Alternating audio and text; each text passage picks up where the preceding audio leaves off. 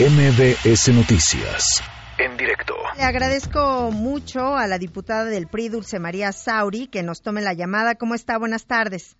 Muy buenas tardes, Citlali, y a sus órdenes. Eh, pues ustedes eh, ya han manifestado también el PRI en la Cámara de Diputados que pues el presidente López Obrador no tiene facultades para abrogar o derogar reformas constitucionales como este este eh, como es el caso del memorándum en en el tema de la reforma educativa. ¿Ustedes también van a tomar acciones legales o qué van a hacer? Bueno, la primera fue un rechazo total a la posibilidad de que el presidente de la República legisle. El presidente tuvo su oportunidad y la empleó muy bien cuando envió la iniciativa de reforma a la Constitución en materia de educación desde diciembre pasado. Fue la primera iniciativa que él firmó e envió al Congreso, siendo la Cámara de Diputados la de origen. Eh, una vez realizado esto, el Congreso, la Cámara de Diputados, comenzó su propio trabajo, que consistió en el análisis cuidadoso de la iniciativa presidencial y finalmente, hace un par de semanas, eh, las Comisiones Unidas de Puntos Constitucionales y Educación emitieron un dictamen que fue aprobado por la gran mayoría de los integrantes de esas dos comisiones, que por cierto son 60 diputados y diputadas. Bueno, eh, una vez realizado eh, este eh, dictamen puesto a discusión y aprobado, lo que procedía era que fuera discutido en el Pleno de la Cámara de Diputados, para que una vez aprobado pasara a la Cámara de Senadores. Es muy conocido que no pudo la Cámara de Diputados legislar durante dos semanas seguidas porque la coordinadora de trabajadores de la educación tomó eh, las entradas a San Lázaro e impidió el acceso de las y los legisladores para poder justamente discutir este dictamen. Finalmente se decidió dar un espacio para que el gobierno continuara legislando con la coordinadora, perdón, continuara negociando con la coordinadora. Esta negociación hasta el momento no ha dado un resultado y la respuesta presidencial es la es totalmente inadecuada. El presidente no puede derogar la reforma mediante un memorándum. Estoy totalmente de acuerdo con lo que han expresado diversos representantes de distintas organizaciones y desde luego también los propios legisladores. Eh, hay un mecanismo que tendrá que ser necesaria la discusión en la propia Cámara de Diputados. Es en la controversia. Se puede establecer este mecanismo constitucional para cuestionar la invasión de atribuciones y funciones que hace el presidente a través del memorándum. Hay una serie de requisitos para que esta controversia se pueda introducir y llegue a la Suprema Corte que tendrá que resolver lo conducente. Pero creo que lo grave de esto, Citlali, no es solamente la pretensión de derogar una reforma por una vía totalmente inadecuada, sino que el presidente de la República, a una falta de resultados de la negociación entre el propio Ejecutivo y la Coordinadora Nacional de Trabajadores de la Educación, su respuesta sea pretender una ilegalidad.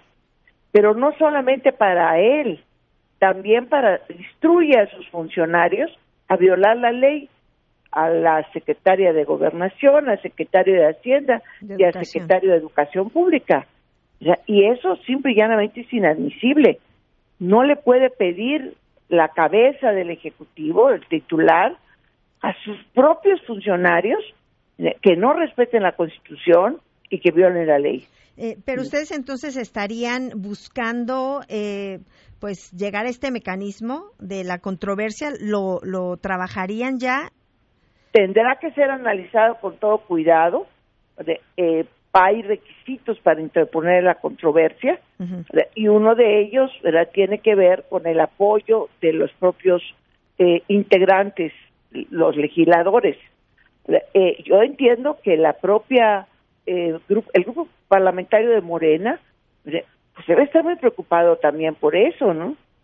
Como que el camino más corto, Citlali, es siempre y llanamente, vamos a discutir la reforma educativa, vamos a discutir lo que ya aprobamos en las comisiones y vamos a votar. Si los votos de la mayoría van en el sentido de aprobarla, muy bien. Si no se logra esa mayoría, pues simple y llanamente no transitará. Pero ese es nuestro Estado de Derecho. Es lo que la propia Constitución señala para reformarla. No puede haber un camino corto en esto y mucho menos un camino torcido que es el presidente de la República parece empeñado en transitar. Y este eh, camino puede ser el que ha señalado de que pues se tienen algunos compromisos con la gente, precisamente por eso se tomó esta decisión.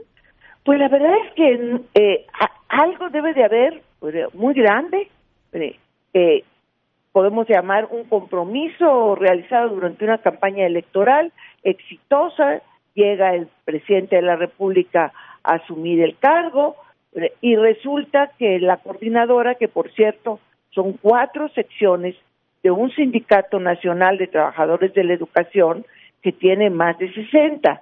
Bueno, pues estas cuatro secciones no están de acuerdo con lo que los diputados y diputadas definieron en el dictamen. Y hasta el momento nadie ha señalado cuál es el impedimento real.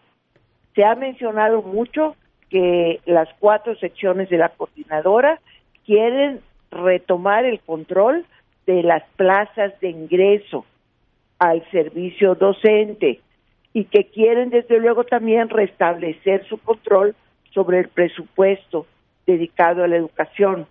Entonces, plazas y dinero parece que están en el fondo. El presidente de la ya dijo con toda claridad que no aceptará que las plazas se vuelvan un motivo de tráfico ni un patrimonio eh, que se eh, individual para transmitir. Entonces, si ya dijo eso presidente si además dice que la nómina, el Ejecutivo Federal a través de la Secretaría de Hacienda la conservará, pues entonces, ¿cuál es el problema con la Coordinadora Nacional de Trabajadores de la Educación? Claro. La verdad es que no parece que esté por algún lado. Y, y por el otro lado, eh, pues no, no, se ve ningún obstáculo desde su punto de vista para entre la aprobación y la discusión del dictamen que ya se tiene. Pues formalmente tendríamos que haberlo discutido hace dos semanas pero la realidad es que si vamos a enlistarlo y nuevamente van a bloquear San Lázaro y nos van a impedir entrar, pues mejor no lo enlistemos. Y cuando el grupo parlamentario de Morena eh, se ponga de acuerdo con la coordinadora, pues que, que se eh, transita el dictamen y a ver cómo votamos. Pues sí, vamos a estar entonces muy pendientes del tema. Le agradezco muchísimo que nos haya tomado la llamada. Eh, pues muchas gracias, Itlali, sobre todo porque no podemos dejar pasar esta situación porque es un gravísimo precedente. Ahora resulta que cada vez que al presidente le estorbe la Constitución, puede sacar un decreto para, para brincarla, y eso no es posible. Pues sí, vamos a estar pendientes también de las acciones que toman si deciden o se ponen de acuerdo para utilizar este mecanismo que señalo, que es la controversia constitucional. Muy bien, muchísimas gracias y muy buenas tardes. Buenas tardes, diputada. MBS Noticias, en directo.